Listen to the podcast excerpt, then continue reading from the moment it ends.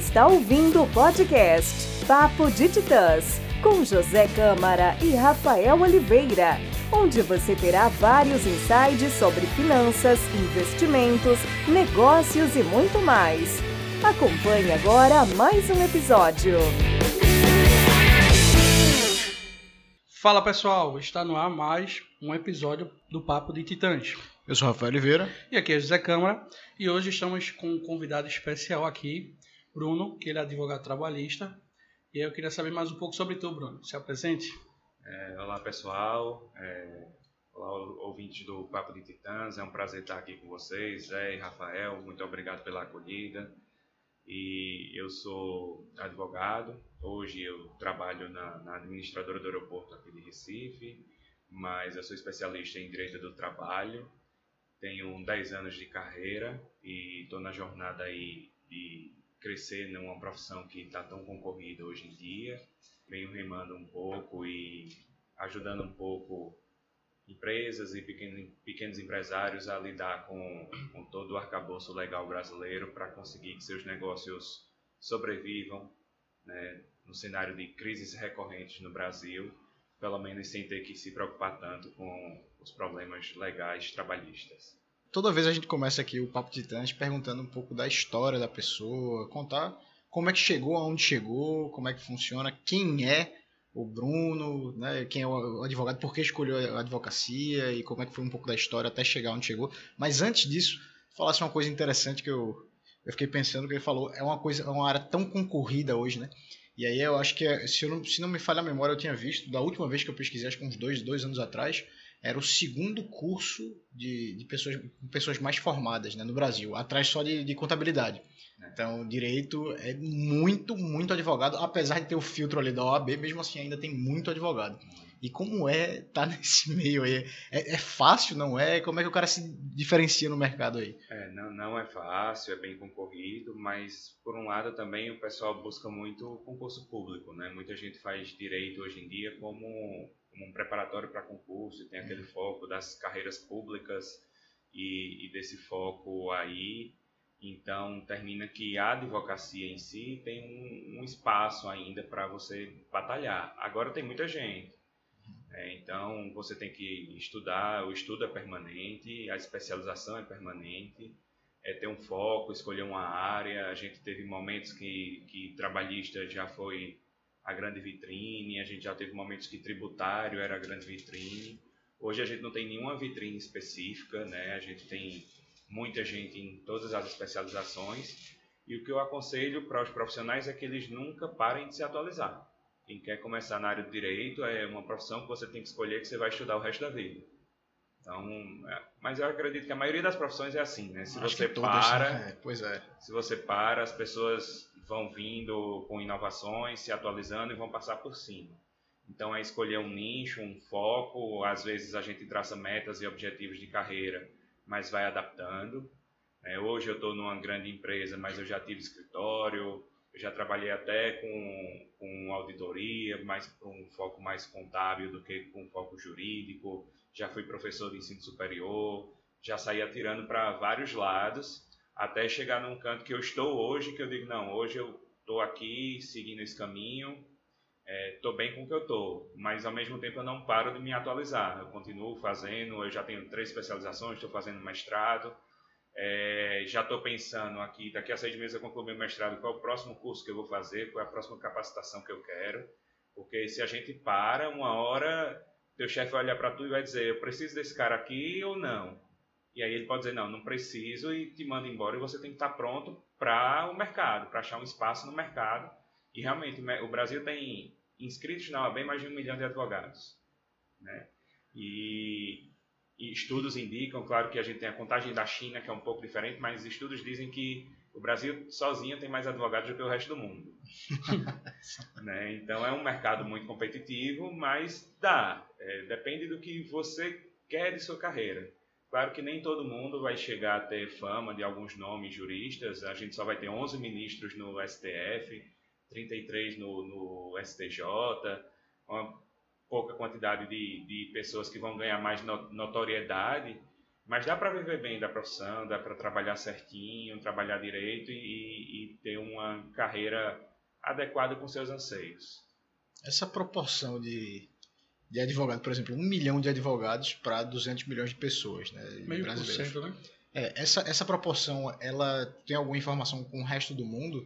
Se é muito grande, é pequeno, porque também o Brasil é um país continental, então tem muita, a população é muito grande também. Uhum. Por exemplo, na Europa a população é um pouco menor do que a do Brasil, né, e proporcionalmente esse número tá, tá razoável, é muito alto, ainda precisa de mais, como é que funciona isso? É, tem eu, uma não, ideia? eu não sei te informar números exatos, mas a gente tem uma proporção muito acima do que a média.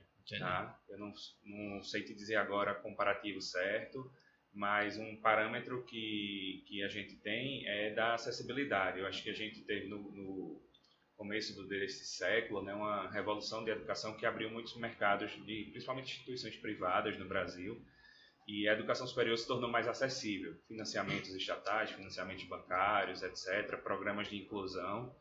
E a gente tem hoje um acesso a cursos superiores muito grande. Né? Mas a gente ainda é um país que pouco mais de 10% da população faz curso superior.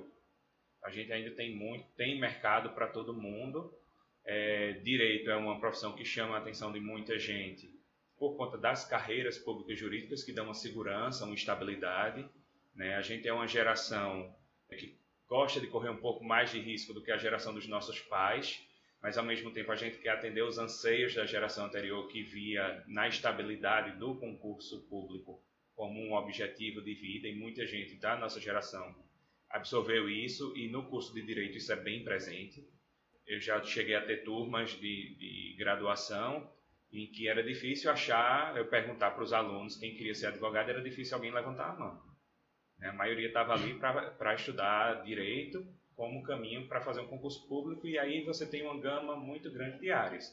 Eu tinha gente, é, tinha aluno estudando para ser é, bombeiro, policial, agente penitenciário, delegado, juiz, promotor. Então a gama que você vai ter é muito grande de carreiras que o curso de direito possibilita é, e lhe dá um, um diferencial para você seguir na carreira.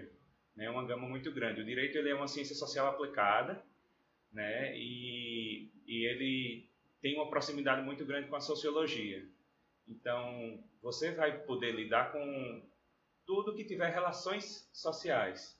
Onde tem seres humanos se relacionando, você vai ter alguma normativa, algo do direito que vai estar abrangendo aquilo ali. E aí você vai precisar, de um, em algum momento, de um advogado. Ou antes, ou depois. Aconselho que antes.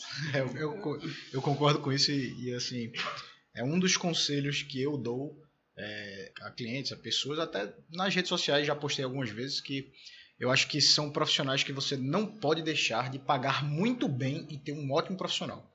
É um advogado, um contador e um consultor financeiro. Se você não tiver esses três, esses três profissionais muito bem remunerados e bons, muito bons, você pode acabar tendo prejuízos muito grandes lá na frente. Então, acho que eu concordo e, com isso aí. E, e hoje em dia, é, nem é tão caro ter um advogado. A gente tem hoje escritórios de diversos tamanhos, né, pequenos, micros, e que fazem assessorias permanentes para evitar que você tenha problema. O que você precisa ter é confiança.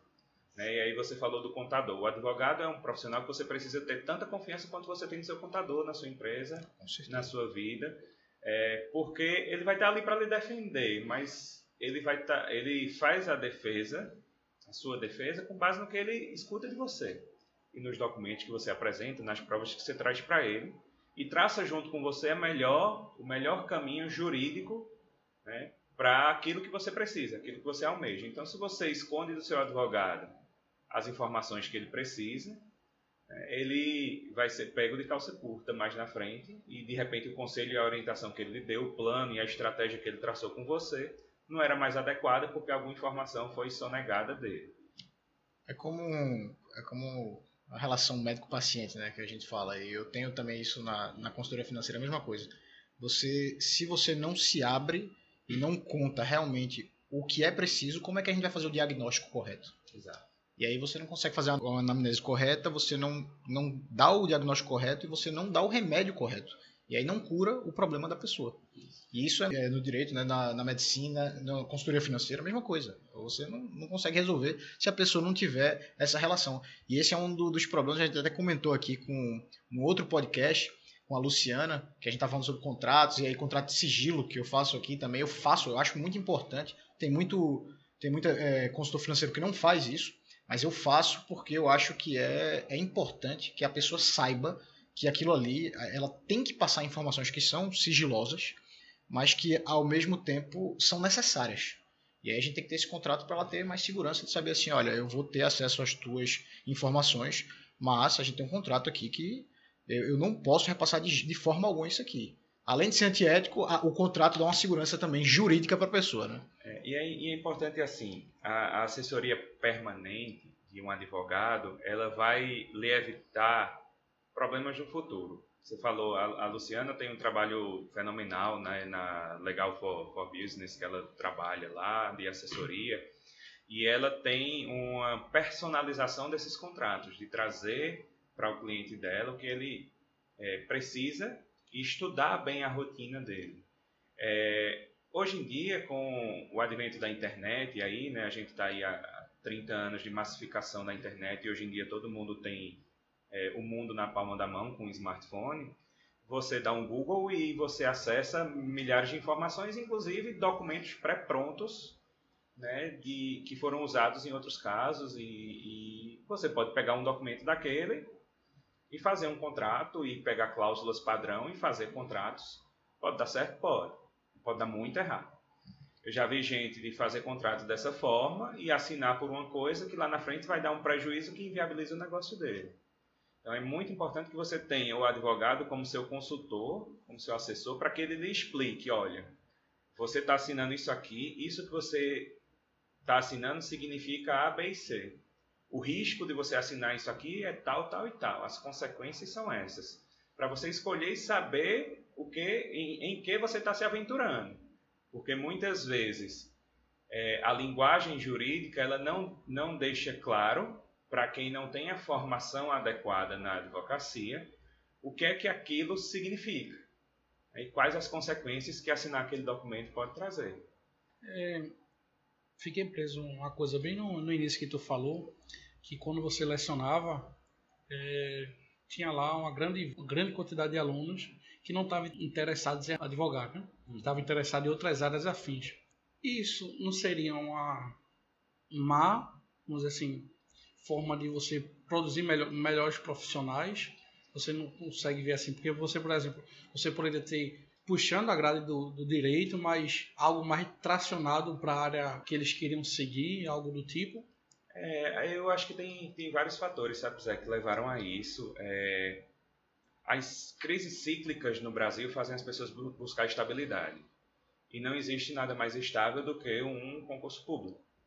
Né? A gente já teve crises no Brasil que até servidores públicos tiveram dificuldade de receber. A gente teve há três, quatro anos atrás o governo do estado do Rio de Janeiro não conseguia pagar seus servidores. Mas, em regra, salário é sagrado. E no serviço público é sagrado, você não é demitido, você está ali até o fim da sua vida sem ter que ter um grande desempenho.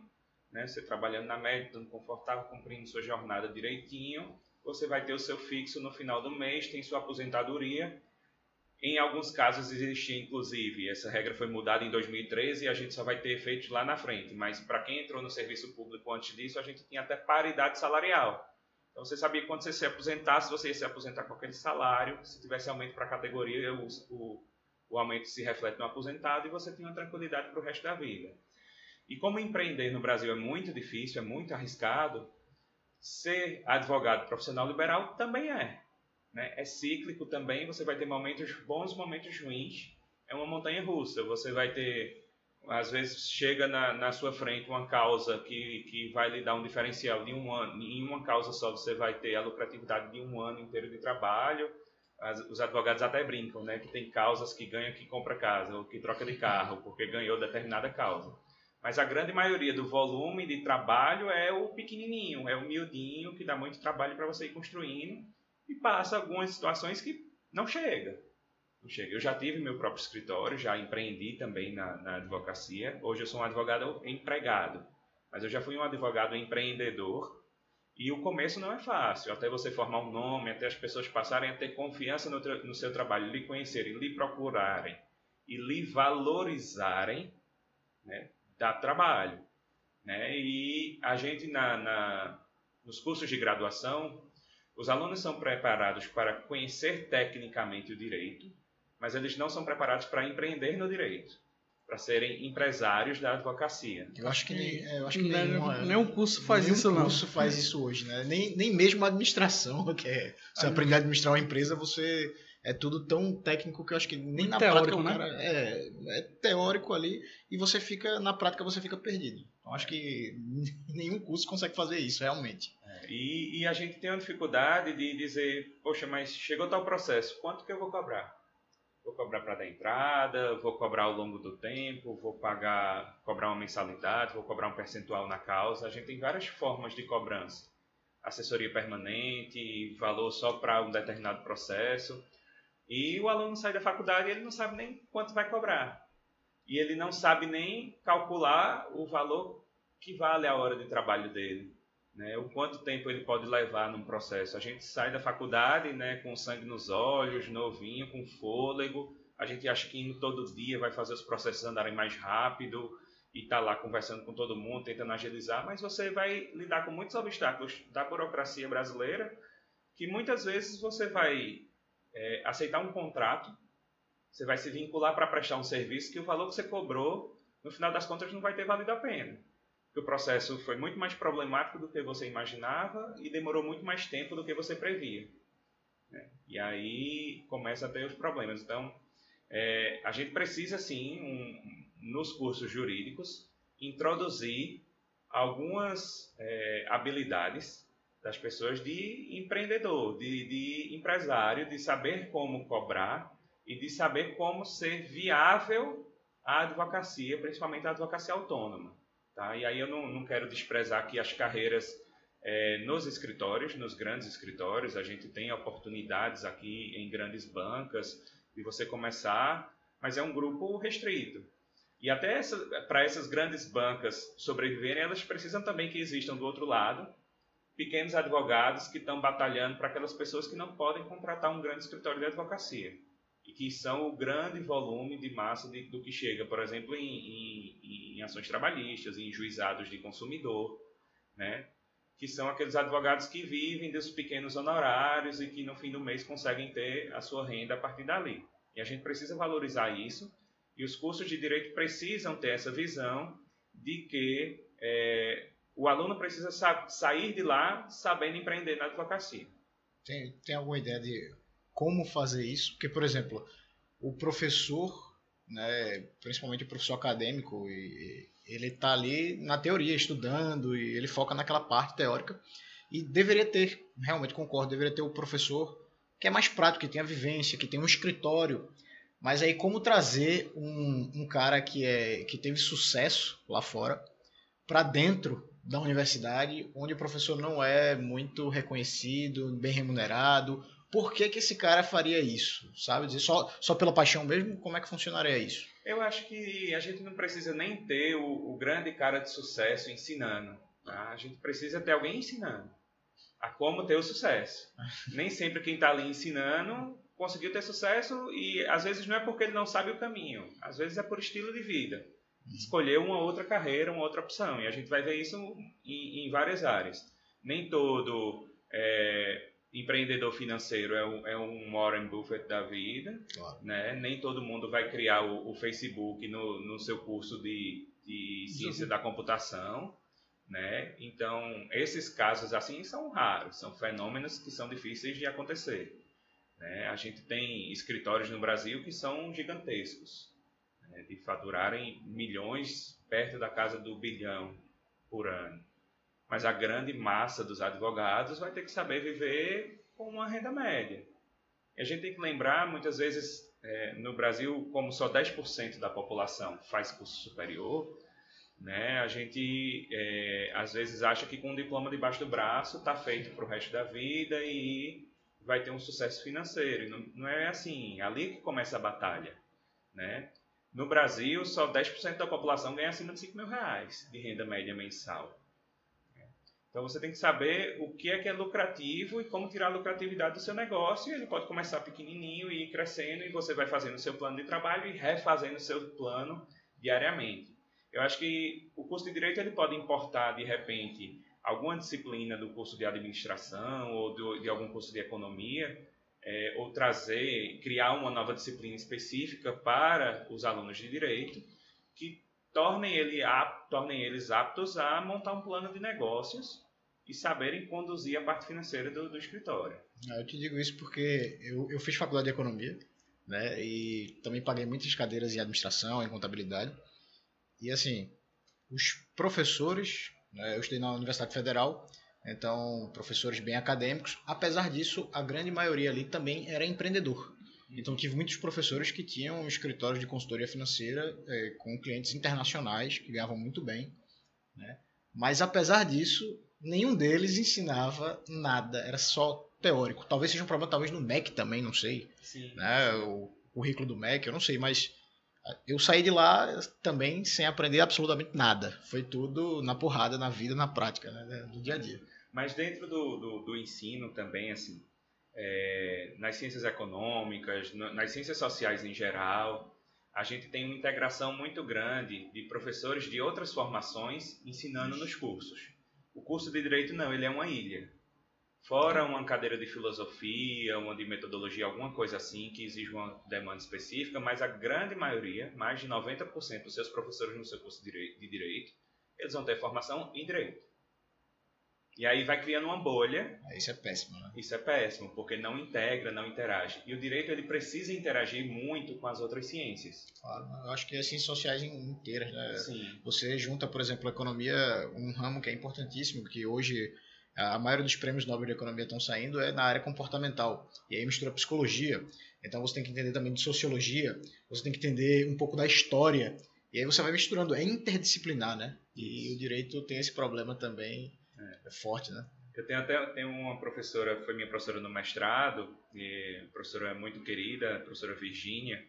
Ela é linguista, é formada na área de linguística e ela dentro do mestrado em direito ela criou uma linha para pesquisa do discurso jurídico, do impacto da linguística e da, do, do discurso, da forma de se falar e de se representar nas decisões judiciais para você ver como o direito pode interagir com outras disciplinas. Ele vai interagir até com a língua portuguesa, mas ele vai interagir com, com a psicologia, né? ele vai interagir com a sociologia, ele vai interagir com a economia, até com a engenharia.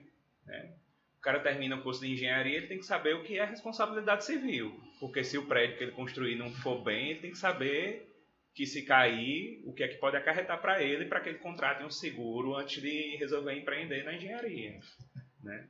Então a gente precisa trabalhar muito essa, essa inter-relação entre os cursos e eu percebo que o direito é uma bolha. Né? Advogado geralmente só conversa sobre direito com advogado, né? E a gente termina criando esse esse vórtice, esse ciclo vicioso que isola muito os profissionais do direito das outras ciências, quando é necessário uma integração maior disso. Eu, particularmente, como eu saí da faculdade sem nem saber empreender e tentei empreender, quebrei a cara. Né? Achei que ia dar certo, né? ia montar meu escritóriozinho, tenho diploma aqui. Não, vou chegar, dinheiro, né? né? E daqui a dois anos já estou bombando, estou vivendo disso aqui. E não foi bem assim. Então eu tive que ter meu escritório, é, fechar o escritório, para saber, poxa, o que é que eu preciso para empreender no direito. E aí foi quando eu vi falar do Sebrae.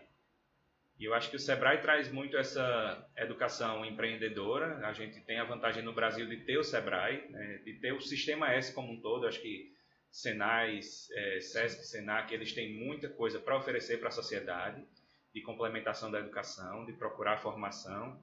E o Sebrae me ajudou a entender um pouco sobre o que é empreender no mundo de direito. E me ajudou até a entender que eu não tinha muito perfil de, de me arriscar tanto para empreender no direito. E aí foi quando eu redirecionei um pouco minha, minha busca profissional, mais para algo mais estável e procurei carreiras em, em empresas e, e trabalhar em departamentos jurídicos internos de empresa, em company, que a gente chama, né, que é dentro. E que é muito bom também, é, um, é, um, é uma visão diferenciada do direito. Você tem a oportunidade de estar ali dentro do negócio, não é o seu cliente que você vai lá conversar com ele de vez em quando. Você está dentro da empresa, vendo o que acontece nela o tempo todo. Né? Mas é, essa formação de, de, empreendimento, de buscar o Sebrae, de buscar alguns cursos. Hoje em dia a gente tem muito acesso a muita informação no YouTube, é, em e-books, em várias formas. Você buscar entender o que é ter uma empresa e como administrar ela é muito importante para abrir qualquer negócio, inclusive um negócio de advocacia.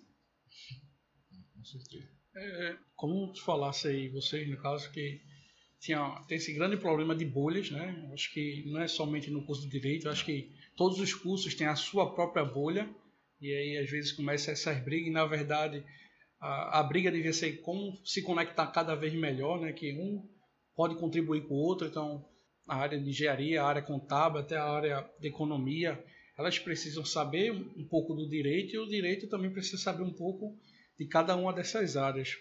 É, esse grande número também de pessoas que entram na área do direito se dá porque o direito brasileiro é muito complexo ou realmente é uma demanda que existe do mercado? É, eu acho que as duas coisas contribuem. Tá? A gente tem um sistema normativo muito complexo.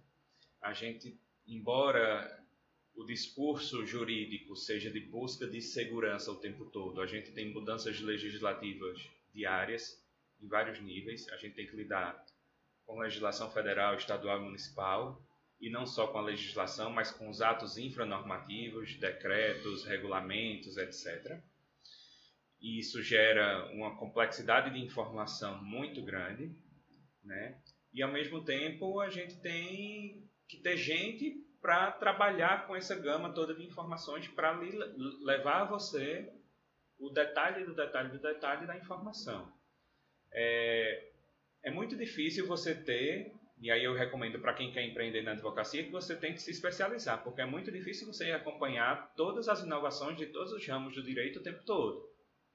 Se você conseguir se, se especializar, você vai conseguir ofertar um produto diferenciado para os clientes que vierem até você. Mas ao mesmo tempo você vai ter uma dificuldade, porque você não vai conseguir ofertar um serviço de qualidade nas outras áreas quando vierem as demandas. E aí é que surge muito hoje em dia, muito comum, as parcerias entre escritórios. É, existem grupos que se formam, as pessoas interagem e fazem parceria. De repente, é, eu sou especializado em trabalhista e chega um, um cliente meu que tem um problema tributário.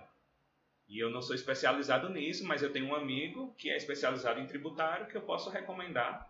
E ele, por ser especializado em tributário e não gostar de, não, não querer é, atuar no trabalhista ou não conseguir acompanhar o ritmo de inovação do direito do trabalho, recomenda os clientes que chegam com questões trabalhistas para mim. E aí as pessoas conseguem formar essa teia e conseguem, mesmo sendo empreendedores e profissionais autônomos liberais, trabalharem com a especialização, sem ter que abarcar toda, toda a gama do direito. Eu acho que a especialização ela ajuda a você estar mais bem preparado para aconselhar melhor seu cliente e a traçar melhores estratégias. O, gener, o generalista, o que trata de tudo, ele vai ter mais dificuldade de dar uma informação mais precisa. Não digo que é impossível, a gente vai ter muito escritório generalista que vai abranger tudo e que vai dar uma assessoria boa, mas é, é como você ir no médico. Você chega no, no posto de saúde e você precisa de um generalista para lhe dar um norte. Mas quando você descobre mais ou menos a área do problema, você precisa ir para um especialista né, para tratar aquele problema a fundo. Mais ou menos é assim no direito também. Você pode até ter um generalista, mas em geral você vai precisar de um especialista. Eu tenho a sensação de que o sistema em si, ele é feito somente para as pessoas grandes engrandecerem cada vez mais e os pequenos ficarem cada vez mais atrasados. É, quando você bota essa complexidade aí de, de ter vários sistemas, tem a parte federal, tem a parte municipal, tem a parte de decreto, cada vez mais informação, uma pessoa que quer começar, ela tem muito mais dificuldade e aquele ponto de partida dela é muito mais pesado para ela iniciar. Então você começa a ter um, um, um, sistema todo sem conseguir produzir de fato algo real, entendeu? É verdade. E assim, Não muito comum o jovem de 20 e poucos anos, é, quando ele sai da faculdade, ele quer ter sua independência financeira, sua autonomia. E a, daqui que você venha ter sua gama de clientes vai levar um tempo. Daqui que seu negócio venha ser rentável, leva um tempo. Então, se você não está pronto para encarar isso, eu recomendaria que você procure um emprego. Claro que, pelo que a gente já tratou anteriormente, quando se fala em procurar um emprego, a grande maioria dos profissionais de direito procura o concurso público.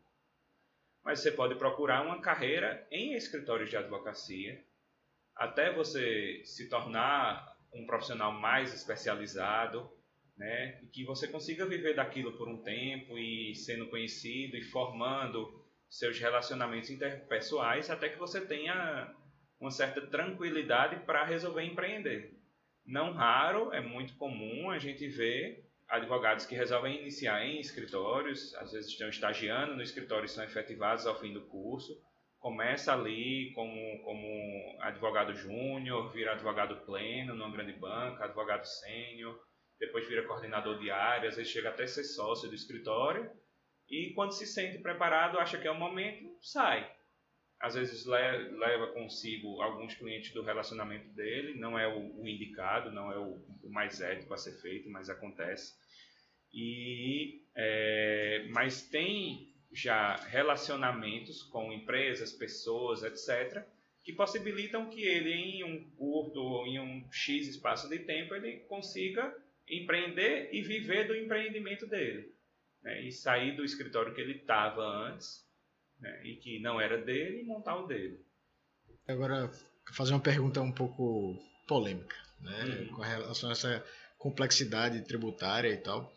É, você acha que já, já já teve algumas tentativas de fazer uma reforma tributária, né, de desburocratizar um pouco né, essa complexidade, agregar impostos. Acha que tem, tem muito lobby dentro dos grandes escritórios, porque assim, muita gente grande vai perder muito cliente, muito emprego e muita demanda se diminuir a complexidade tributária, se as pessoas conseguirem fazer as contas mais rápido, mais fácil acredita nessa teoria da conspiração ou não é, ou realmente é, tem um fundo de verdade? Como é que seria isso aí? Eu tenho até uma, uma colega de mestrado, é, Denise, que ela estuda sobre reforma tributária. E de vez em quando eu converso com ela sobre esse tema, ela é uma pesquisadora a fundo nesse tema.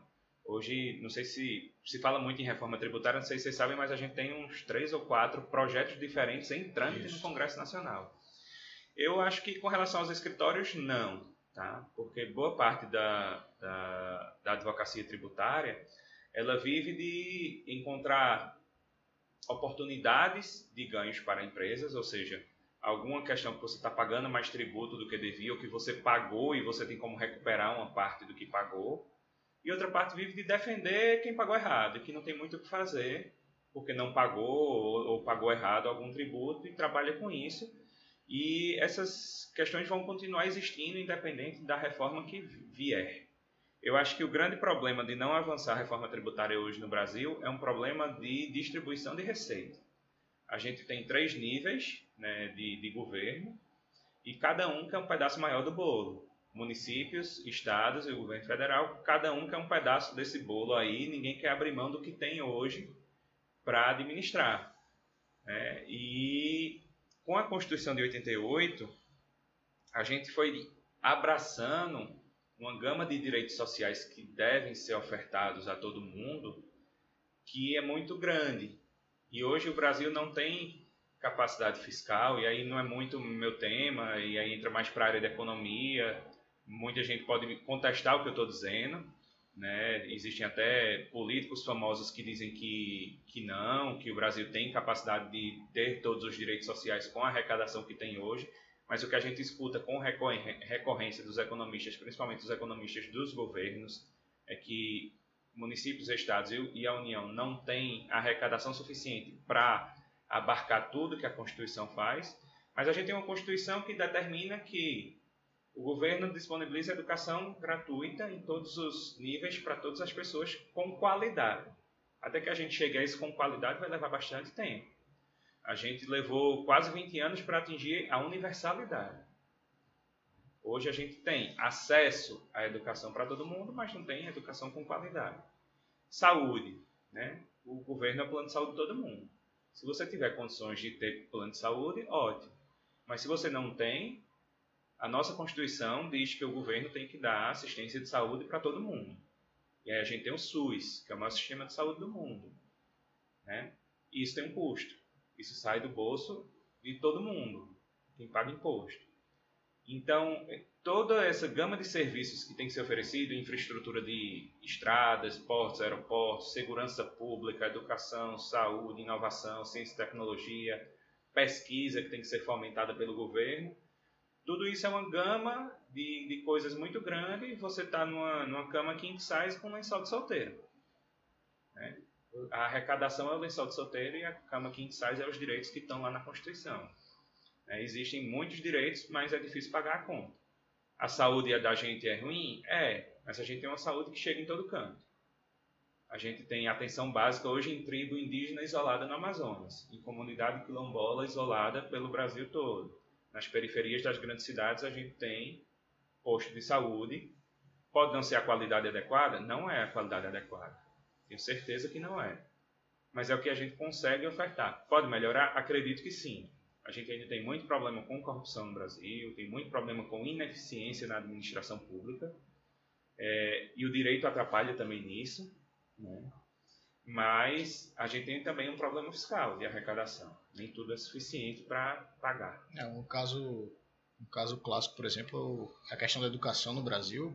Você pegar os dados lá do, do PISA, o Brasil está entre os piores na educação e ao mesmo tempo é um dos que mais gasta com educação no mundo. Sim. Então o problema não é assim, não é gastar mais, né? O problema não é só gastar mais também, é é gerenciar da maneira correta o dinheiro. Porque não adianta você dar muito dinheiro, mas não chega onde deveria chegar, ou quem deveria receber, como deveria ser, né? Também tem esse problema. Acho que aí entra numa questão complexa que normalmente, veja, a gente tem pessoas mal formadas que estão administrando alto recurso financeiro para pessoas novamente que não vai ter uma formação boa. E aí essa pessoa que está hoje gerenciando vai deixar de gerenciar e vai ver outra pessoa que vai ter uma má formação e aí vira um ciclo de neve, né? Assim, e não, não só isso, a gente tem uma arrecadação alta, eu não sei exatamente como, nesse ponto que você contou se é possível ou não a garantir todos os direitos. Eu acho que são muitos direitos. Eu acho que o papel do Estado deveria ser um, é, a discussão deveria ser um pouco como o Estado deveria ser mínimo para garantir os recursos triviais à população, seja ele segurança, seja ele saúde, seja ele a parte de alimentação, que eu acho que tem um, papel muito importante aí. Mas a gente também tem um, um elitismo é, no funcionalismo público, né? Então a gente vai ter poucos profissionais que têm um alto nível de custo para o Estado, fora as regalias que esses profissionais têm. Então você vai ter um profissional que tem um custo lá por ano de 100 mil em contrapartida desses 100 mil, você atende mais de 10 mil famílias com cesta básica. Então, é meio que não tem uma, uma paridade assim, dizer, pô, é, esse profissional está ganhando muito comparado ao setor privado, então a gente tem isso também, de ter, no, não acho que na esfera municipal e estadual, mas um pouco mais no, no federal, de você ter profissionais que executam atividade hoje no mercado, como por exemplo o próprio até advogado, então numa carreira privada o cara tem um salário de 3, 4, 5 mil reais, isso num, num bom escritório, enquanto no funcionalismo público, algo que ele não tem, necessita de tanta produtividade, ele vai ter um salário 3, 4 vezes maior, fora os benefícios, né? Uhum. Então você começa a ter essas discrepâncias enormes e hoje é, o pessoal meio que está acordado, mas aquele olho entreaberto, que tem que ser feita a reforma, mas ninguém quer colocar é, o braço a perder assim algo do, do, tipo. Então a gente tem a reforma tributária que o pessoal está discutindo muito. Então o setor aí começa aí, não só isso de o estado tem que ganhar menos ou o, município tem que ganhar menos, mas você vai ter o, o, setor industrial querendo, opa, vou diminuir um pouco meus impostos aqui. Aí você tem o setor comercial, não, porque eu vou ter, aumentar meus impostos para tu pagar menos e não sei o que. Começa uma briga onde é, as pessoas só olham o próprio umbigo e esquecem de olhar o todo. Mas uma coisa que seria muito importante numa reforma tributária, numa eventual reforma que venha a ser aprovada, ainda que ela não mude significativamente o percentual de de carga tributária que a gente não tem no Brasil hoje, mas que ela mude o custo tributário. Se você trouxer uma reforma que consiga pelo menos simplificar a arrecadação, para que as empresas parem de ter que gastar tanto para contabilizar quanto imposto tem que pagar, isso já vai ser uma injeção bastante de, de muito dinheiro na economia de você investir em produtividade e em crescimento econômico. É, perfeito. Eu, eu, só queria eu queria mudar completamente aqui o assunto.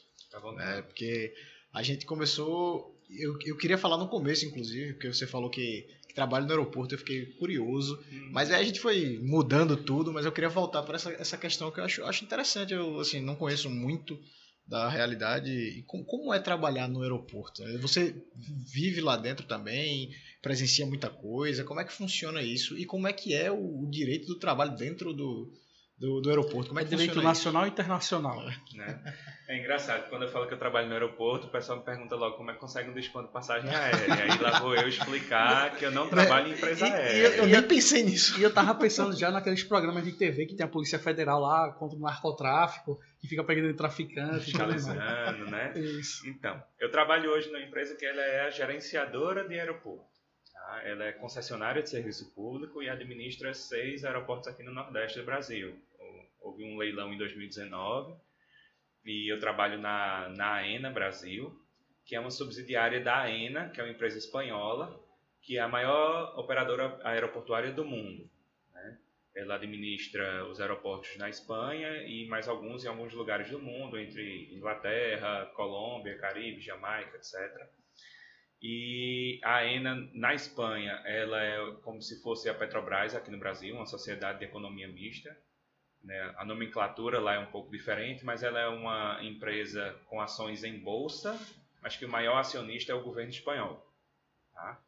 E aí ela tem um nível de governança como o nosso nível de Petrobras aqui, e o do mercado exigir que a empresa seja lucrativa, eficiente, etc. Diferente da nossa Infraero, que a gente tinha aqui, que era uma empresa pública. Então era uma empresa só do governo e que não tinha ações em bolsas e que não tinha o um mercado exigindo investimento e produtividade, etc. E em algum ponto das últimas duas décadas aí houve uma decisão de não se investir mais tanto, muitas vezes por falta de capacidade do governo, algumas vezes por ineficiência.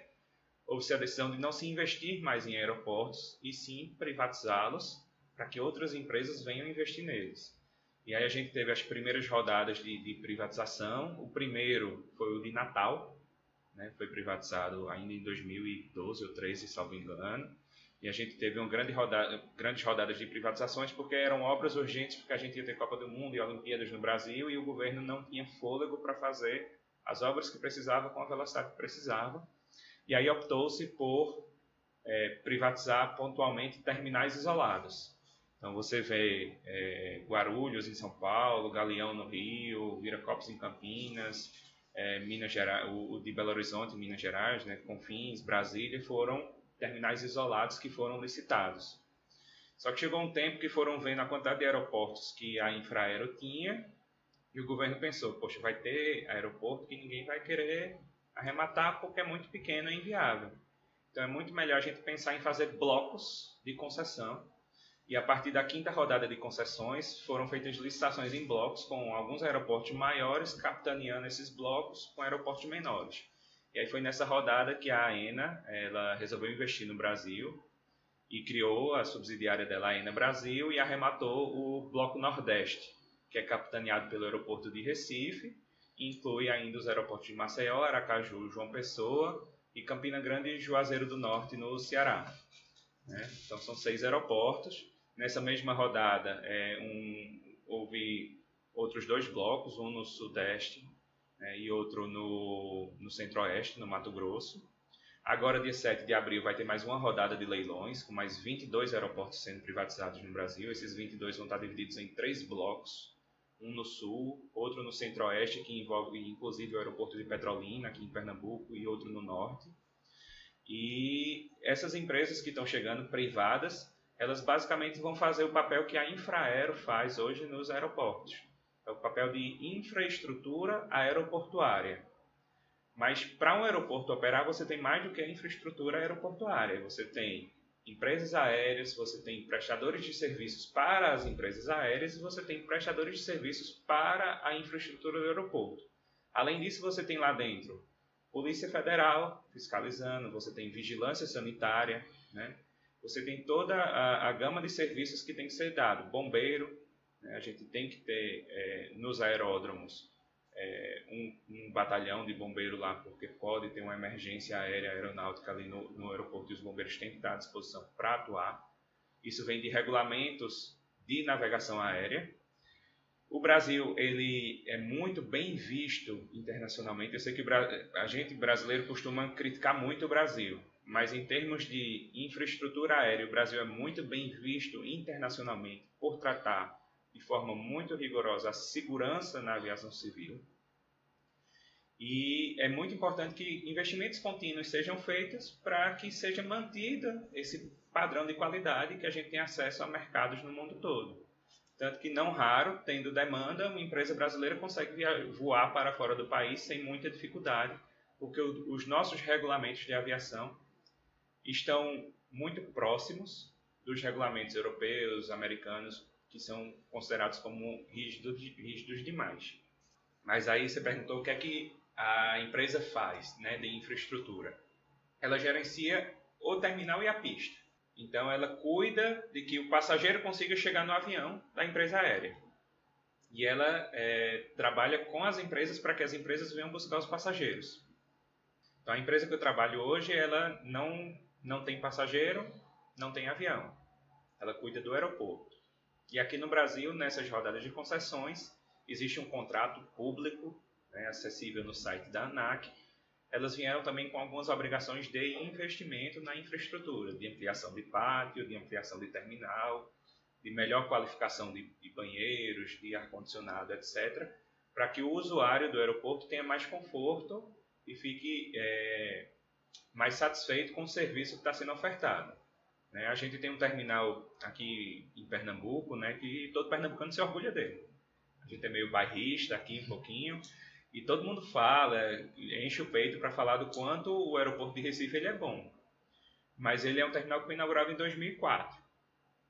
Então, ele já tem uma defasagem de infraestrutura, precisa de reformas, e ele é um terminal hoje que precisa é, de mais espaço. Que não raro a gente tem horários que está cheio de gente, a gente tem horários que não cabe mais aeronave para colocar ali.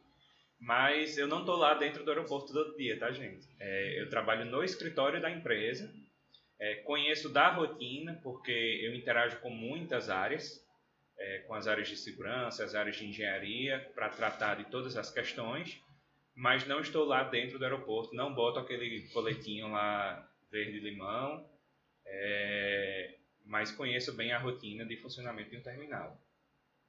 Tem solução hoje, conhecendo aqui a localização do aeroporto, de expansão para poder resolver esses problemas aí de, é, a, de horário? O, o, nosso aeroporto aqui, ele tem um diferencial que é uma dificuldade ao mesmo tempo.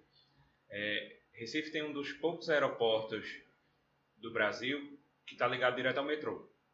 E a gente tem um terminal que está pertíssimo do centro da cidade. A gente está pouco, um pouco menos de 10 quilômetros do centro da cidade.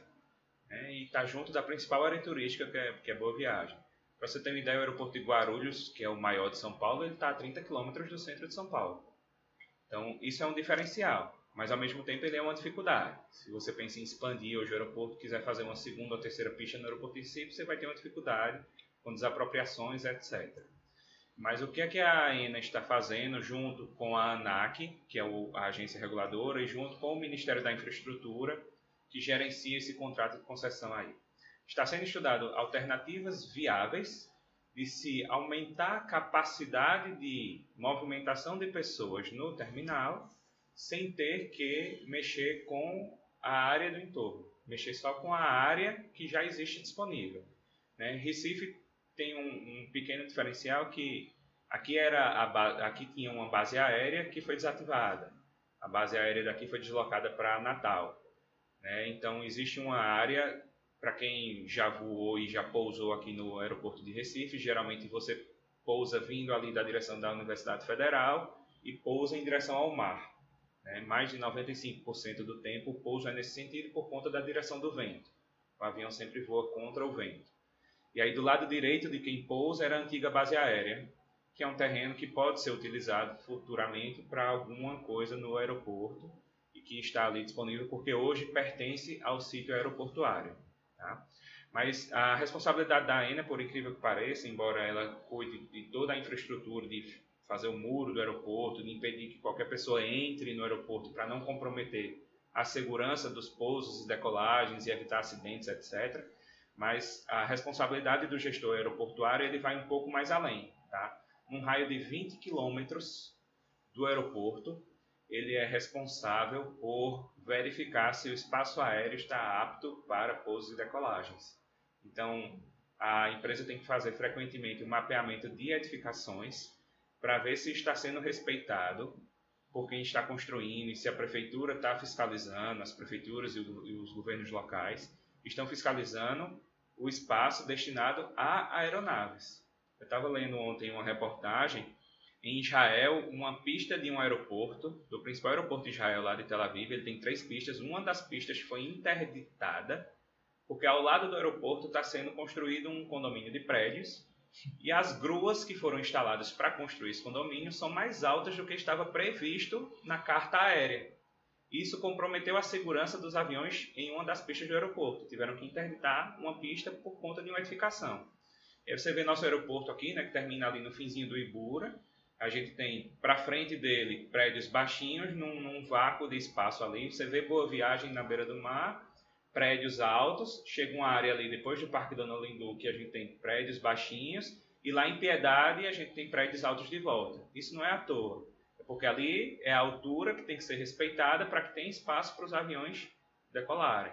Tá? E aí compete também ao fornecedor de infraestrutura verificar todo esse espaço, fazer esse mapeamento só que não pode intervir diretamente. Então, quando é verificado alguma construção irregular que está comprometendo o espaço aéreo, é, tem que ser acionado o governo local para que ele tome as medidas adequadas. E aí existe o compromisso da cidade por ela querer ter o aeroporto, porque o aeroporto traz divisas para a cidade, é uma infraestrutura importante.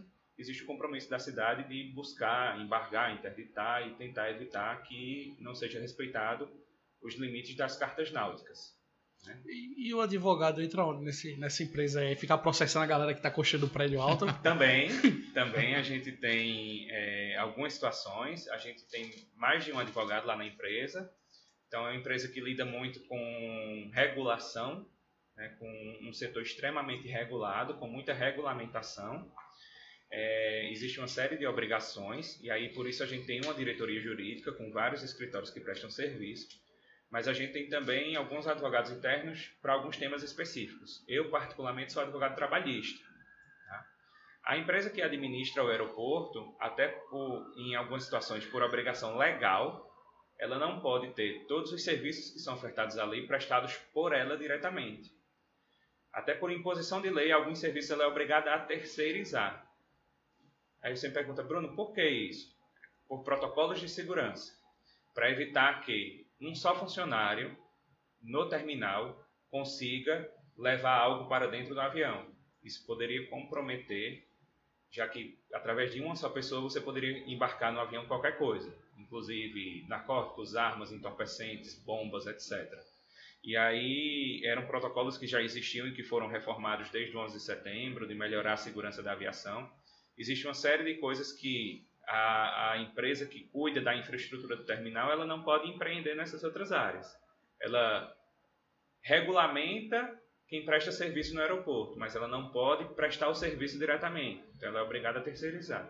E algumas outras coisas, por opção, ela terceiriza. Então, por exemplo, vigilância e limpeza, ela terceiriza, porque é uma opção dela de ter esse serviço. É muito comum no Brasil a gente ter terceirização de, de vigia, de limpeza, etc.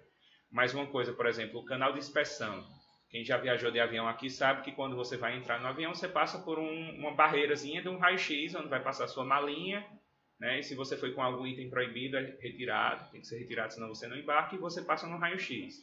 Aqueles funcionários ali, por uma obrigação de um regulamento brasileiro, um RBAC, que são os regulamentos brasileiros de aviação civil, emitidos pela ANAC, por uma regulamentação legal, existe uma, uma certa quantidade de empresas registradas na ANAC que podem prestar aquele serviço. E a empresa que faz a infraestrutura, do aeroporto ele não pode prestar aquele serviço de fiscalização. Então, ela tem que contratar uma das empresas que fazem aquele serviço.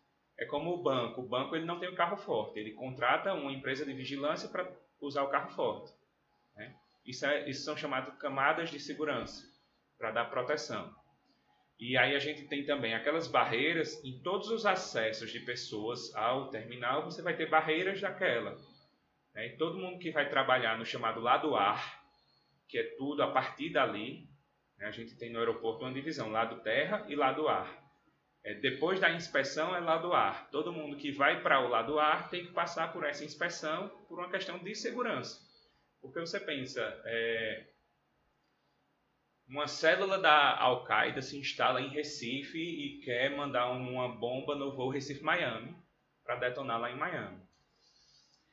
Se você tem uma empresa só fazendo isso, um funcionário só, é muito mais fácil você corromper a pessoa para violar as camadas de segurança para conseguir implantar a bomba, o, o, o material de tráfego, etc., para utilizar o avião para isso. Se você tem pessoas distintas, empresas distintas, vai ser muito mais difícil, não é impossível, senão a gente não tinha tráfego nos aviões, senão a gente já tinha tido atentados e bombas, etc. Eu ia perguntar isso, eu ia perguntar, não tem carteirada não, porque assim, por exemplo, se vocês estão acima da empresa, vocês contratam a empresa, terceirizam, não chega aquela carteirada e diz assim, olha, eu, eu sou eu que contratei você, eu tenho o direito aqui e passa por cima. Não é para ter. Tá? E, e, se um funcionário faz isso, é passível de justa causa. De ser demitido por justa causa. Tá? Porque não é para existir isso. Existe uma coordenação né, de serviços e de atividades até para gerenciar o volume para que a gente não tenha filas muito grandes, para que o serviço prestado por essa terceirizada seja adequado à necessidade do terminal, mas em nenhum momento é, a empresa que fornece a infraestrutura ela pode intervir nas obrigações da empresa de, de, de inspeção, é, nas obrigações que ela tem, inclusive porque ela é também fiscalizada pela ANAC.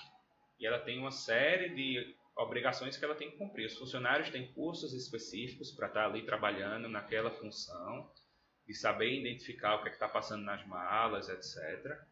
E é preciso que não exista isso que você está me perguntando. Se existir, tem que ser reportado, comunicado e as pessoas que fizerem têm que ser punidas por uma questão de segurança. Tá?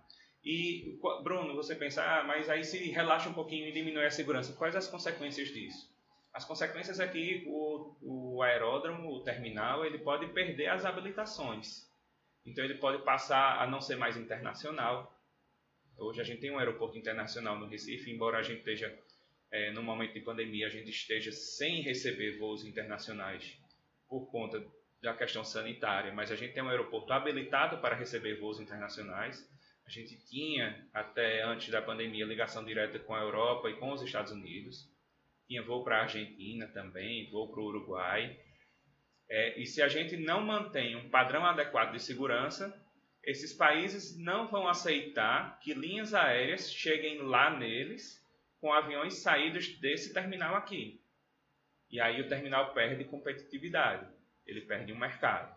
E aí não só a questão do voo internacional, mas aí você passa a ter determinados tipos de aviões que não chegam, empresas aéreas que não querem operar ali. Então, se você não oferece um nível adequado de segurança, você inviabiliza a atividade do aeroporto. Um dia desses, assim, um dia desses não, foi um certo tempo, eu ouvi falar que Recife tinha ganho alguma coisa da Latam. O que seria isso? Houve uma discussão muito grande do hub, né? Isso, hub, hub Hoje a gente tem um, hub da Azul muito forte aqui no, no aeroporto de Recife. É, a Azul ela tem o, o, hub principal dela em Campinas, no interior de São Paulo, é o maior, mas Recife eu acho que é o terceiro maior dela no Brasil. E um hub é um centro de conexões. Né? É, é como se fosse um cruzamento muito importante de uma cidade, numa comparação com, com carros. Mas é onde você concentra os aviões indo para que as pessoas tenham mais opções de conexão. Tá? Então, quando o Recife foi, é, Recife terminou não sendo o hub da Latam, é, a, a Latam passou um tempo selecionando algumas capitais do Nordeste, mas terminou não selecionando nenhuma para ter seu hub no Nordeste. Mas nesse período houve duas empresas que resolveram fazer hubs no Nordeste, foram a Gol e a Azul. A Gol elegeu Fortaleza e a Azul elegeu Recife. E o hub ele é o centro de conexões. Ele é para onde a maior parte dos voos daquela região vão.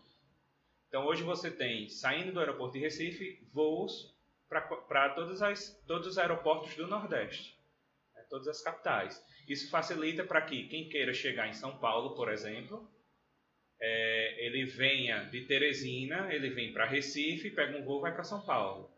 De Fortaleza, ele vem para Recife, pega um voo e vai para São Paulo, porque o centro de conexões da empresa é aqui.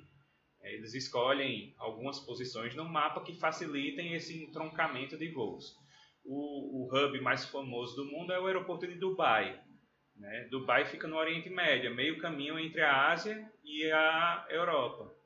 Então, muitas empresas aéreas operam lá por quê? Porque você leva uma gama de pessoas de cidades diferentes da Europa para Dubai e dali elas vão para cidades diferentes na Ásia. E aí você consegue ter mais pessoas nos voos. Então, você tem, você pega um voo saindo da Índia para Dubai, mas nem todo mundo que está naquele voo da Índia até Dubai quer ir de Dubai para Londres. Tem gente que quer ir para Londres, para Paris, para Berlim, etc. E elas vão para outros voos é, que também vão se misturar com voos que vieram da Ásia, mas não só da Índia, mas também da China, da Austrália e de outras regiões. Então é basicamente um, um hub, é um centro de conexões para melhorar a oferta de, de destinos. Essas conexões, normal ter, essas conexões também podem ser feitas de uma maneira logística que não seja tão adequada. Por exemplo, vou dar um exemplo assim. Nos Correios. que aí eu, eu, vou, eu vou puxar para um negócio aqui que não tem nada a ver, né? é mais por terra. Os Correios, por exemplo, tem uma logística terrível que eu nunca entendi. Que, por exemplo, você. É, a gente está aqui em Recife, solicita uma compra, sei lá, em São Paulo. E aí, às vezes, essa, essa carga que a gente solicitou sai de São Paulo, sobe até Fortaleza e depois volta para Recife.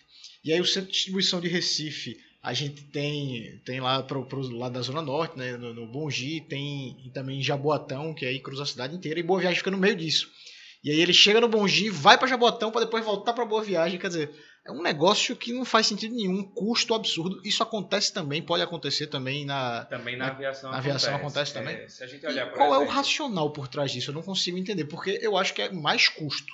Né? É, você tem um, um, trajeto maior. Às vezes parece ser mais custo, é, mas é mercado. Você vê, por exemplo, hoje o principal hub internacional do Brasil é Guarulhos, São Paulo. Por quê? Porque a maioria dos viajantes internacionais querem ir para São Paulo ou saem de São Paulo. É a região que tem o maior poder aquisitivo no Brasil. Então, não raro você vai comprar uma passagem e você vai sair do Nordeste, que está a 8 mil quilômetros da Europa, mas vai descer 2.500 até São Paulo para depois subir para a Europa ou para os Estados Unidos. Tá? É, isso por quê? Porque a demanda de voos internacionais lá é maior, lá tem mais mercado. E embora o hub ele seja importante para concentrar conexões, o viajante ele sempre vai preferir o voo direto. Então existe uma tendência de que os hubs eles não sejam no meio do caminho, mas que sejam no lugar onde tem o melhor mercado. Tá? Não à toa que o aeroporto com maior conexões no mundo é o de, de Londres, é o de Heathrow. Porque Londres, por muito tempo, né, agora a gente tem o Brexit e a gente ainda não sabe as consequências disso tudo que vai acontecer, mas Londres, por muito tempo, ele foi, era, o centro financeiro da Europa. Então, não à toa surgiu um grande centro de conexões ali, porque as pessoas queriam viajar diretamente para Londres. A partir de ter muitas pessoas querendo viajar diretamente para aquele lugar, você tem uma demanda maior de voos e aquele lugar termina naturalmente se transformando num hub, ainda que ele não tenha sido planejado para ser um hub. Já Dubai é diferente. Dubai foi planejado para ser um hub para fazer essa perna por estar no caminho, foi uma escolha geográfica, por estar no caminho entre Ásia e Europa. Mas Heathrow, por exemplo, ou São Paulo, foram hubs que surgiram naturalmente. É, o aeroporto Galeão, no Rio, né, ele foi planejado na época do, do, dos governos militares, ele era para ser o, o hub internacional do Brasil. Quem quisesse viajar para o exterior, os voos nacionais iriam até o Galeão e o Galeão iria ter os voos internacionais.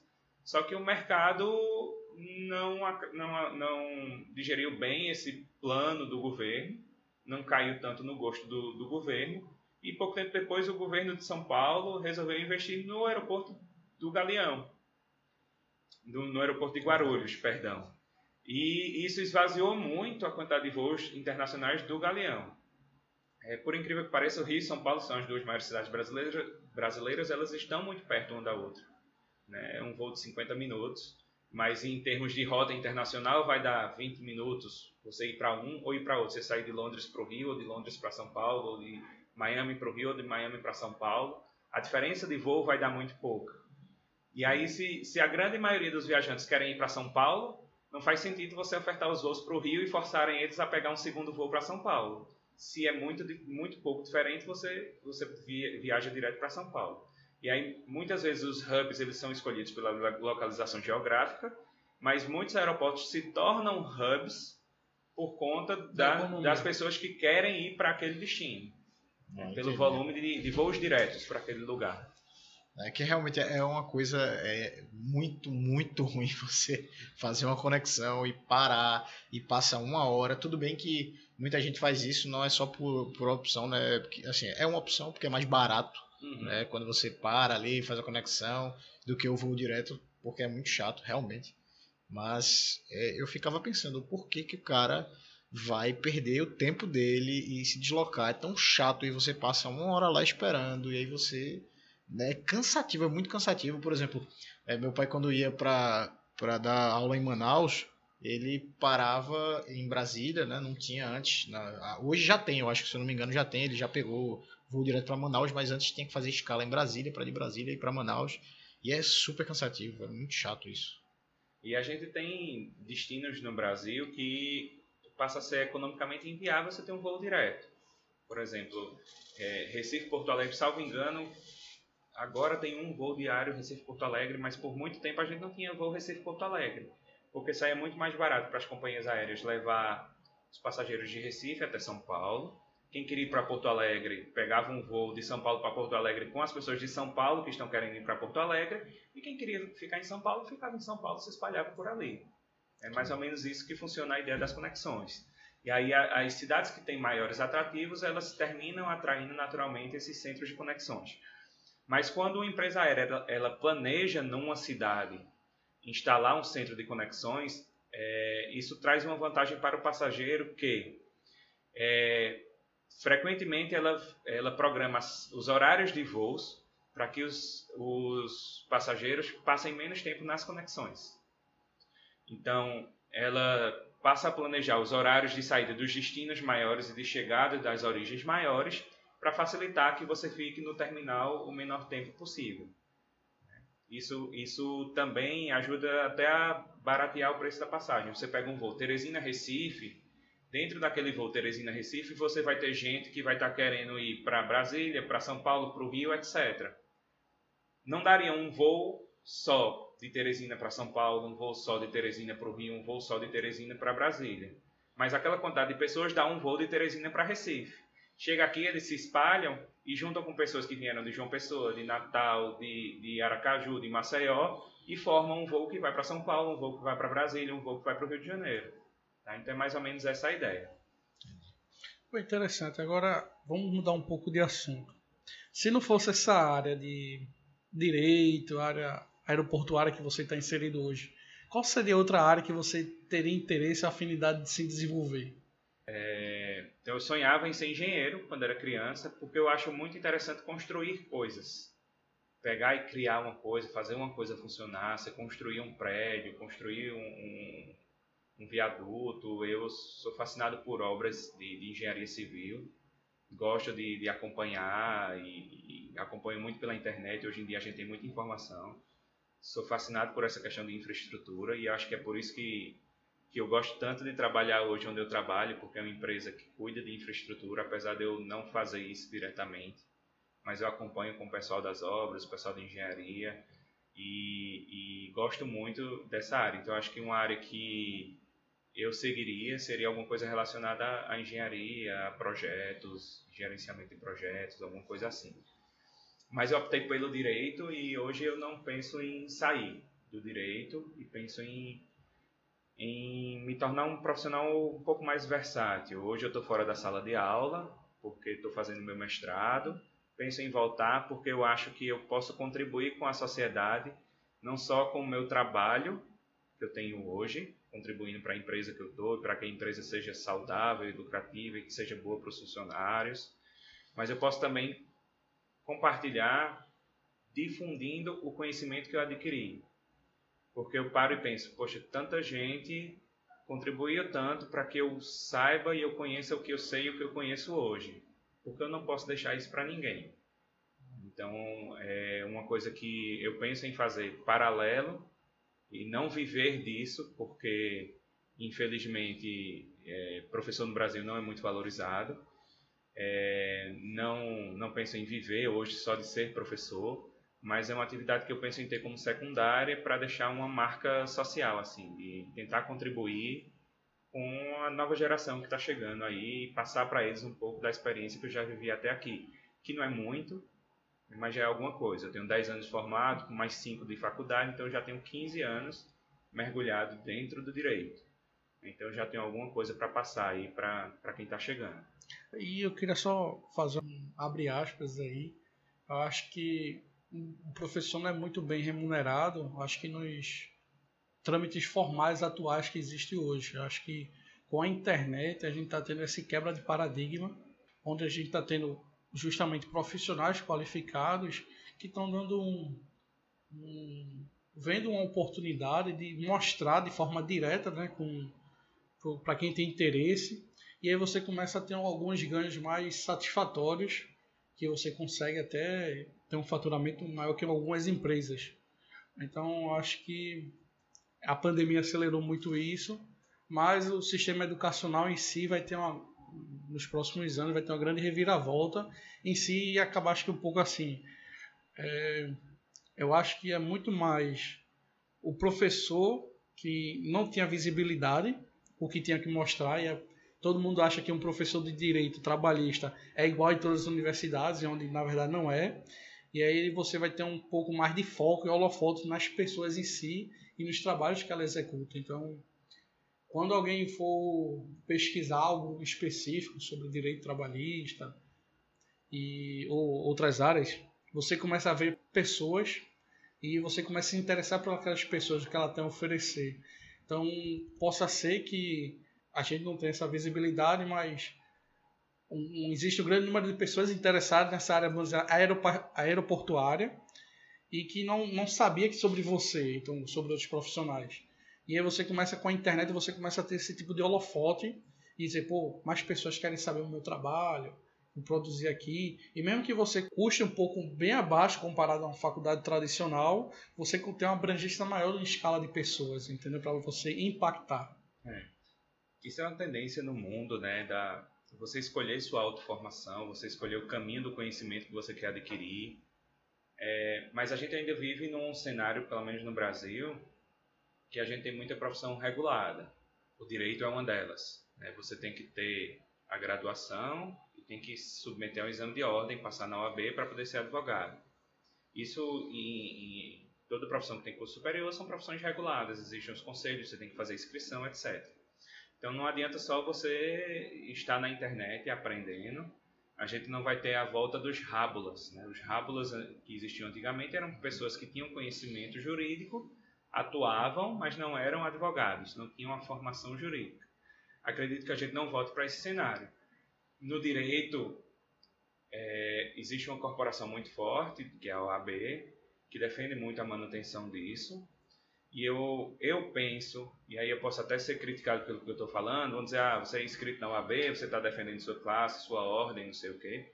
Mas eu penso que essa regulação traz um pouco de segurança para o usuário quando você vai escolher um advogado que tem OAB, você sabe que ele passou num padrão mínimo de qualidade e que o que ele tem para lhe ofertar ali existe e atinge a um, a um, a um mínimo básico para que ele lhe dê uma assessoria de qualidade. Mas existe uma tendência de mercado hoje, de, em, em várias áreas, de você não ter mais a formação clássica, tradicional, de, de graduação, pós-graduação, mestrado, doutorado, etc., e de pessoas simplesmente desenvolvendo suas habilidades em cursos livres, escolhendo como querem desenvolver as atividades, as habilidades e crescem profissionalmente muito nisso, né? Principalmente na, nas áreas de tecnologia, hoje em dia de inovação, você olha para Google, para Microsoft, para Apple, é, elas estão contratando pessoas com habilidades que elas precisam e que não têm curso superior. Até porque as universidades não conseguem atender às inovações que o mercado precisa, principalmente nessas áreas de tecnologia. Tá? Mas em algumas outras áreas a gente ainda vai precisar por um tempo de passar por, pela educação tradicional, até porque já existe um conhecimento acumulado muito grande, que quem quer entrar no mercado precisa ter um básico desse conhecimento acumulado ao longo do tempo é, para poder entrar. Mas eu acredito que ainda nessas profissões reguladas você pode buscar é, a formação livre para se aperfeiçoar. Né? Depois que eu, eu concluí minha graduação, eu já fiz três especializações, estou no mestrado, mas também já fiz muitos cursos livres. Eu quero saber mais sobre determinado tema. Então eu faço curso específico. É, é, quando eu terminei que queria mexer com direito do trabalho, eu tive a percepção no finzinho da faculdade que direito do trabalho mexia muito com número. Que no final das contas a gente pensa em bem-estar do trabalhador, em lucratividade da empresa, não sei o quê, mas no final das contas é valor. Tudo vai se traduzir para algum valor. Eu disse, poxa, mas não aprendi nada de cálculo na faculdade e não quero depender de um contador. Como é que eu vou saber se o contador que está me entregando o cálculo trabalhista está me entregando um cálculo bom ou um cálculo ruim? E fui fazer um curso de cálculo contábil, de cálculo trabalhista contábil. É um curso livre. Eu não sou um calculista trabalhista. Eu acho que a empresa deve ter, um, sempre que puder, deve ter um contador. Mas eu quis fazer um curso para eu saber avaliar e discutir com os contadores da empresa se aquela forma que ele estava usando o cálculo era adequada ou não. E se refletia a, a, o posicionamento jurídico que eu queria ou não naquele cálculo. Né? Então, acho que é isso. É você pensar nas habilidades que são essenciais para você e o que é que você precisa desenvolver e buscar essa formação. Muitas vezes o que você tem a oferecer não vai estar num diploma. Vai estar nas habilidades que você desenvolveu pelas experiências que você passou. E isso a internet ajuda bastante e eu acho sim que essa massificação é, do ensino pode vir por aí. É, eu, quando você pontuou aí que o pessoal pode criticar você que você defende um órgão regulatório, eu também acho que é importante, mas o, o meu receio é quando esse órgão regulatório é monopólio. Eu acho que poderia ter mais órgãos regulatórios disputando entre si aquele profissional, aquela profissão, e aí você tem um nível, vamos dizer assim, de relevância em ou um escritório, ah, isso aqui é melhor determinada área, aquele outro, entendeu? É mais a pluralidade, acho que é mais interessante até para as pessoas poderem escolher assim, pô, eu não gosto desse, desse, desse órgão aqui por causa disso, mas esse outro aqui, mesmo que seja um pouco menor conceituado, mas é algo que me atende melhor. É como o mercado financeiro. Né? Isso. Né? Você vai no mercado financeiro, a gente tem certificação da Ambima, você tem certificação internacional, a CFP, aí tem da Planejar, e você tem vários tipos de certificações diferentes, de áreas diferentes, com basicamente órgãos diferentes, mas no final todo mundo tá lá em cima na CVM, no órgão regulatório máximo, né? É complicado a gente falar sobre regulação, regulação não é um assunto muito fácil, mas poderia pelo menos ter mais oportunidades aí. Não, não poderia. A OAB tá mais acima de tudo, talvez, não sei como a CVM, e ter algumas, alguns certificados diferentes para áreas específicas diferentes, né? Talvez, não sei. É, é, eu, eu, eu acho que você fez um paralelo muito bom. Né? Hoje a gente tem a OAB para advocacia como a CVM para o mercado financeiro. É uma regulação básica. A, a OAB ela não certifica que você seja advogado trabalhista, advogado tributarista, advogado civilista, advogado criminalista certifica que você é advogado, você tem habilidades básicas para ser advogado. E aí as especializações elas são desenvolvidas com o tempo.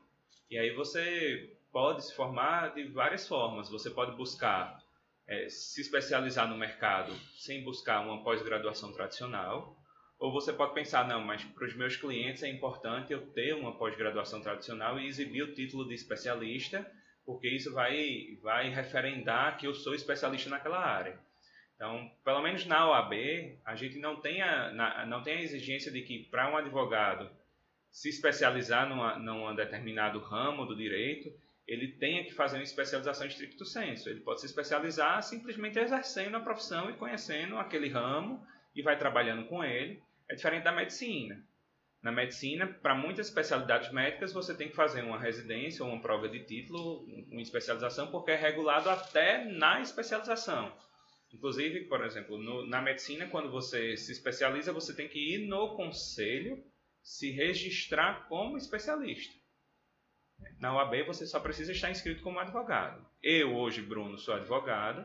Se chegar agora é, eu saí daqui da conversa com vocês e na porta aqui apareceu uma pessoa querendo um advogado criminalista para ir com ela na delegacia, eu sou advogado e posso ir. Eu não me sinto apto para ir e vou recomendar que ele procure um especialista. Mas se precisasse, se eu quisesse, eu poderia ir.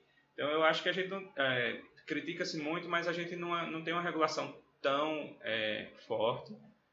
É, eu acho que em alguns pontos a OAB devia até regular mais, né, principalmente com relação à publicidade na advocacia, que ela é bem regulamentada no papel, mas é muito pouco fiscalizada, as, as formas irregulares de publicidade, é, e também com relação a preço.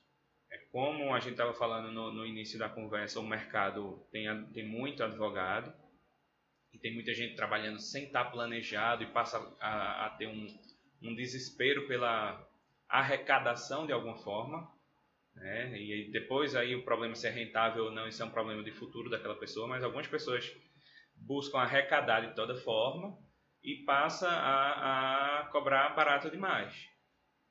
Né? E aí a gente tem uma, uma, queima de preço muito grande por esse, esse excesso de profissionais no mercado e a gente precisaria ter uma ordem mais atuante nesse sentido de estar fiscalizando para garantir pelo menos um, um mínimo aí de a gente tem uma tabela de preços na OAB do, do, mínimo que o advogado deveria cobrar, mas a gente sabe que em muitas situações essa tabela é desrespeitada e falta um pouco mais de, de compromisso de se cumprir isso aí.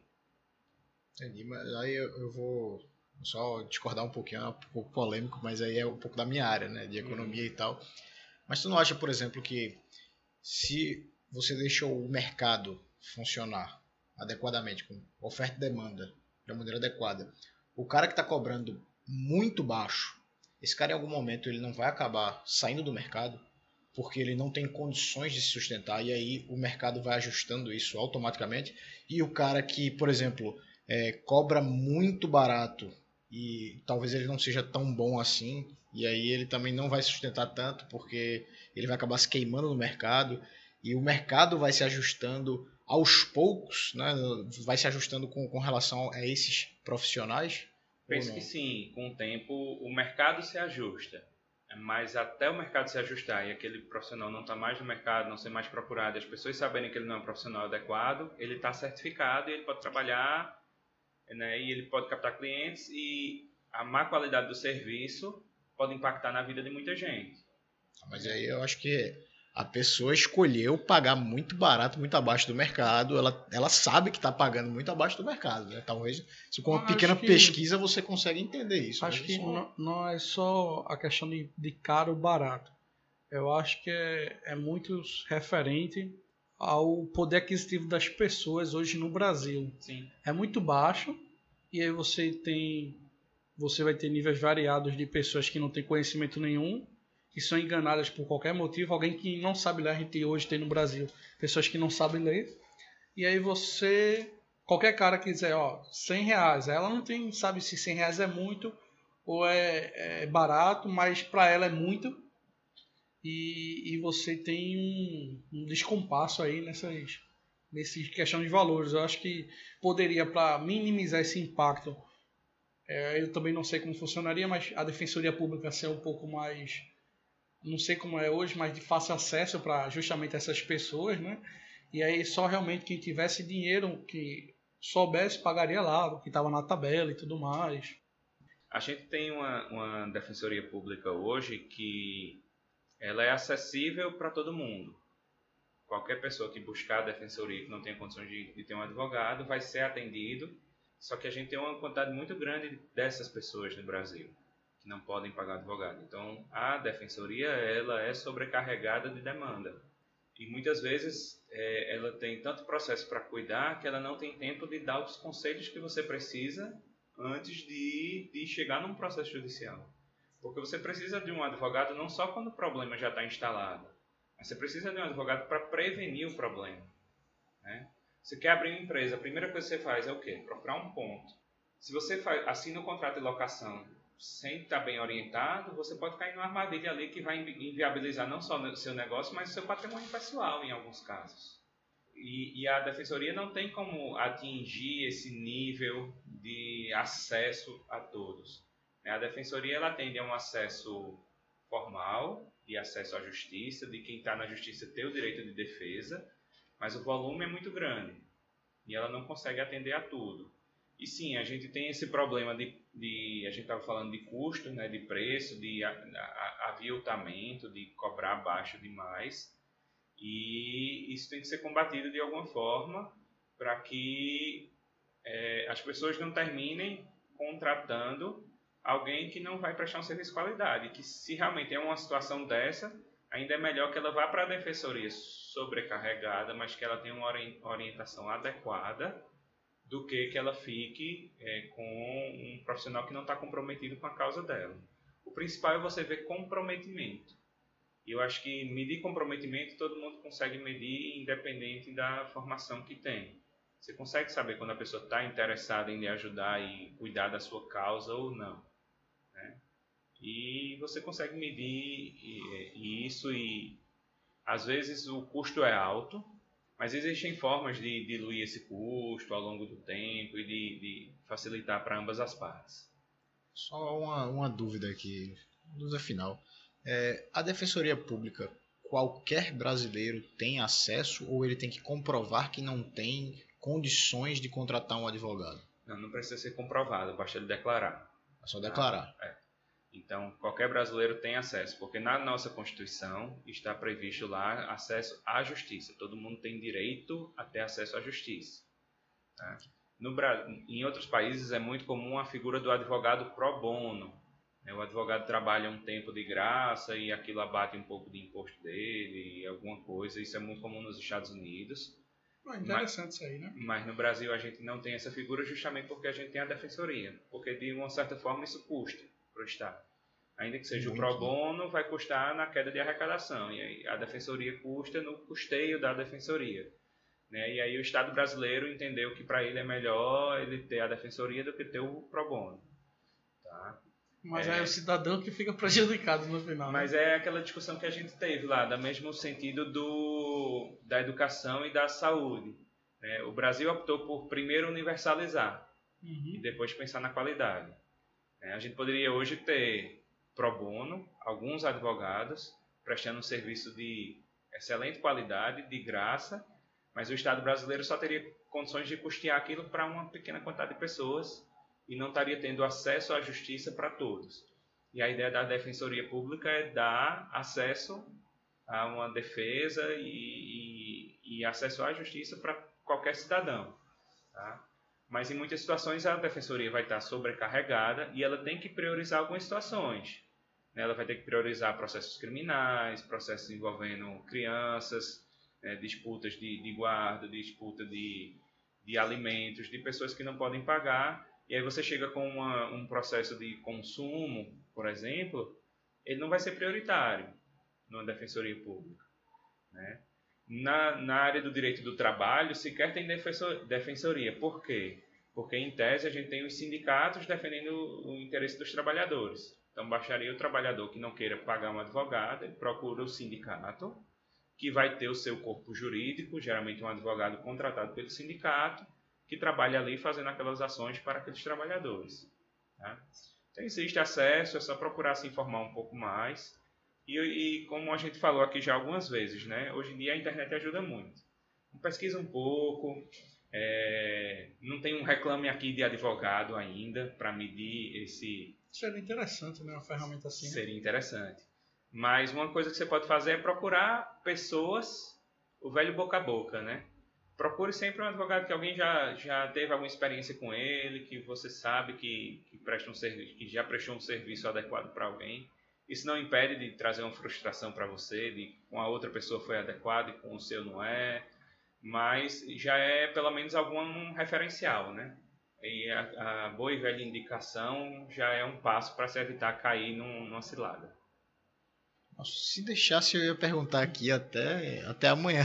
muita, muita dúvida nessa área.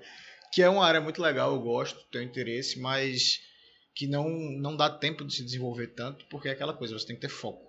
Então eu procuro conhecer pelo menos o mínimo do básico ali, mas sou muito curioso. Então estou sempre querendo aprender. Se deixasse, a gente ia conversar aqui por horas e horas. Mas eu acho que a gente já conversou muito hoje. A gente pode conversar novamente, marcar uma outra, uma, uma outra entrevista aqui, um, um, novo episódio aqui do Papo de Dante com outros, outros papos aí na área de, de direito ou até hobbies e que assim vai. Mas foi muito bom, Bruno. Foi um, foi um prazer. Muito obrigado mesmo estar aqui. Foi muito legal. Aprendi muita coisa hoje.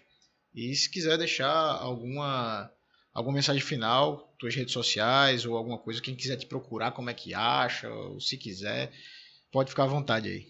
É, eu, eu, que agradeço, Zé e Rafael, muito obrigado aqui pela oportunidade e, e, me disponho também, sempre que quiserem trocar uma ideia, um papo, quiser gravar uma nova conversa.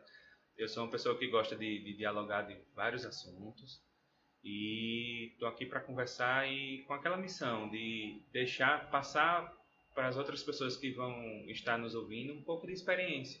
De repente, o que a gente conversa aqui é a experiência que alguém está precisando, é um conselho que alguém está precisando em algum lugar.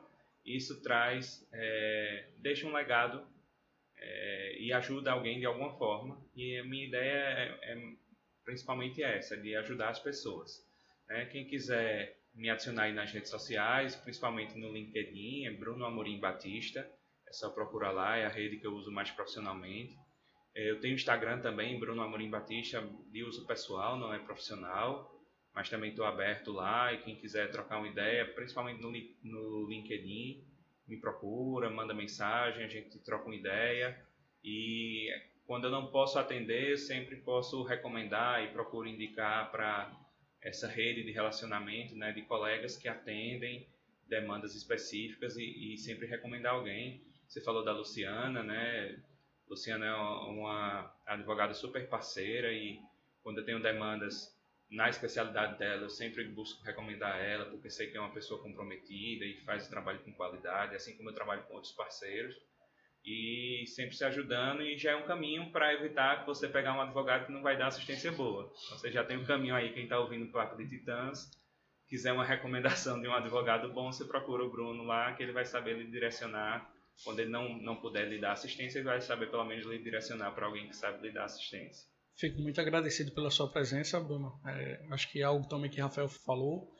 É, eu gosto também dessa área de direito. É sempre bom a gente se conhecer mais sobre a legislação brasileira, sobre as áreas que afetam nossa vida. Né? Então, o direito está dentro dessa área.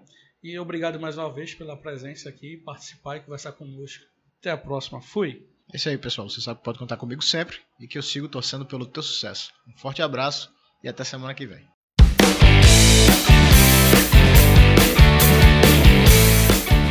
Você acabou de escutar a mais um episódio do podcast Papo de Titãs com José Câmara e Rafael Oliveira.